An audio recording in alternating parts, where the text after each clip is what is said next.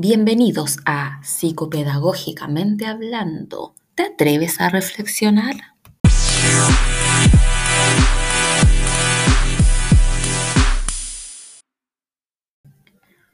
Buenas noches, queridos auditores. Mi nombre es Paola de la Cerda.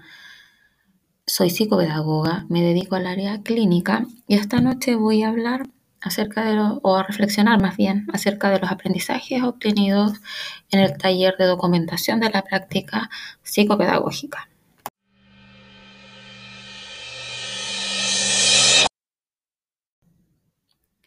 Bueno, voy a comenzar hablando acerca del primer tópico de esta noche que tiene que ver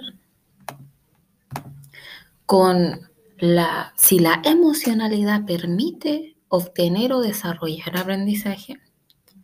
Bueno, según mi punto de vista, sí, claramente sí. ¿Por qué? Porque somos seres emocionales. Actuamos desde la emocionalidad, entendiéndola como una reacción orgánica que, em, que experimentamos en respuesta a ciertos estímulos externos que nos permiten adaptarnos a alguna situación, en este caso al aprendizaje, em, ya sean eh, la emocionalidad o las emociones sean positivas o negativas. Eh, por ejemplo, bueno, siempre pongo este ejemplo porque en realidad eh, le afecta mucho a los niños y adolescentes en los colegios, que es la relación que tienen con el profesor o cómo ven ellos al profesor, sobre todo al profesor de matemática. No sé si les ha pasado a otros colegas, pero generalmente consultan niños con dificultades en el área de las matemáticas. Niños que a nivel cognitivo no tienen ningún problema para aprender. Pero ¿qué pasa? Es el aspecto emocional el que influye en que no puedan adquirir los aprendizajes que se esperan en esta asignatura. ¿Por qué?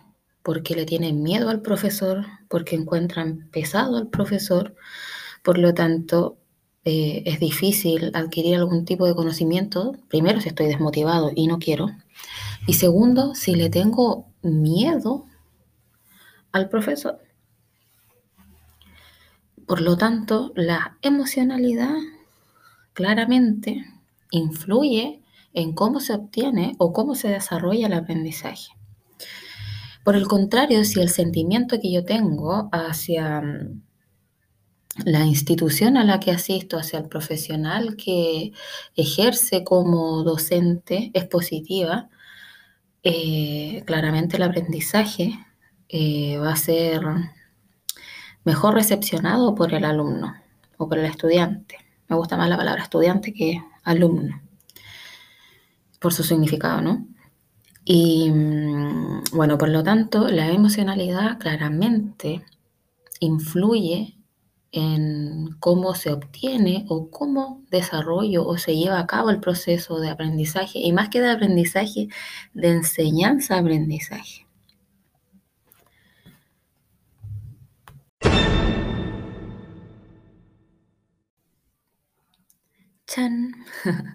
Me gusta esa musiquita. Me gusta un poco polemizar también. No sé si se habrán dado cuenta. No, más que polemizar, me gusta poner temas de interés sobre la mesa y eh, escuchar y dar también diferentes puntos de vista. Eso es importante para crear aprendizaje también. Sirve mucho para aprender. Bueno, eh, el segundo eh, tópico o tema de esta noche es cómo el carácter social del aprendizaje influye en la formación de sociedades y este tema me encanta. ¿Por qué? Bueno, para poner así, como en contexto, el ser humano desde que nace es un ser social y está destinado a vivir en un mundo social. Y para ello, ¿qué necesita? Ayuda de los demás. Por lo tanto, el proceso de socialización eh, es un proceso de aprendizaje en donde el individuo, la persona, tiene que aprender conductas sociales consideradas adecuadas para el entorno o el contexto en el que se desenvuelve eh, o se desarrolla.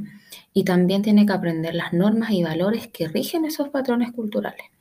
Por lo tanto, los agentes de socialización eh, son aquellas personas o instituciones que hacen posible la efectividad de la interiorización de, de las estructuras y de los procesos sociales. Y además, a medida que nos vamos desarrollando, que vamos creciendo, también se van diversificando estas estructuras. Eh, conforme a incrementa los contextos sociales en los que nos desenvolvemos. Por ejemplo, entrar al colegio, entrar a la universidad, entrar a trabajar. A lo largo del desarrollo evolutivo vamos pasando por distintas etapas y donde vamos socializando con distintas personas, con eh, distintos contextos, con em, distintos seres eh, sociales y de los que vamos también aprendiendo. Y ahora, al meollo del asunto. ¿Cómo influye esto en las sociedades? Para poner como ejemplo nuevamente la educación chilena o el sistema educativo en Chile, este es clave para comprender la sociedad en la que vivimos. ¿Por qué? ¿Qué intenta este proceso o este sistema educativo chileno?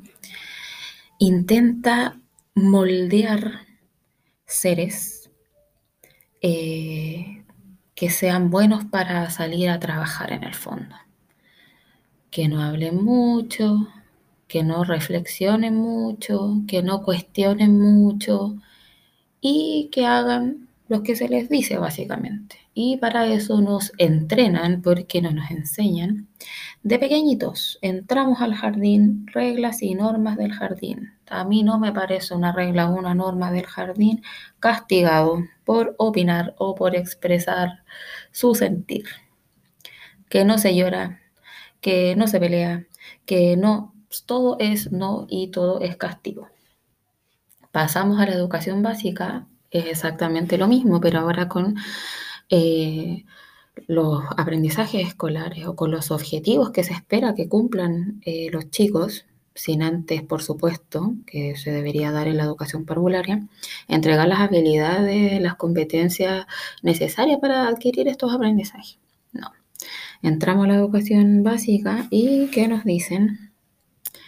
Haga lo que el profesor le dice. Lo que el profesor dice es, si el profesor dice que eso es rojo y yo lo veo azul, usted escriba que es rojo nomás. ¿Por qué? Porque el profesor lo dice, él seguramente debe saber más que tú. No se le da la instancia a los chicos de cuestionar ni de reflexionar acerca de ningún aprendizaje. Simplemente se copia de la pizarra, se escribe lo que dicta el profesor. Si tengo alguna pregunta o alguna duda, el profesor me la explica. Si yo quiero expresar mi opinión, simplemente si mi opinión no es o no concuerda con la del profesor, no es válida. Y así se le enseña a los chicos a quedarse callados. ¿Qué pasa después cuando son adultos y están en un trabajo? El que reclama es conflictivo, aunque sea, aunque reclame lo justo, aunque esté apegado a las leyes, no. El que reclama es conflictivo, no tiene derecho a reclamar, no tiene derecho a pensar y menos a saberse las leyes, cómo se le ocurre. Entonces, es determinante eh, el carácter social del aprendizaje, porque en la sociedad chilena en general eso es lo que se enseña. Se moldea la mente de las personas eh, como mano de obra, digo yo. Bueno, una forma de decir, no solamente como mano de obra, sino que la gente tiene miedo de hablar o de expresar su opinión. Por ejemplo, si eh, una pelea entre amigos se hace muy difícil expresarle al otro lo que te molesta por temor a que se enoje o porque la situación es incómoda, pero en general no se hace, el chileno no lo hace, el chileno no enfrenta, el chileno no encara, el chileno se queda callado y guarda sus opiniones eh, para no quedar mal con el resto. Y eso se enseña de pequeñito, no solo en el colegio, también en el contexto familiar. Por eso... Em, este aprendizaje se da eh, en la sociedad en general, no solo en el colegio, en la casa también.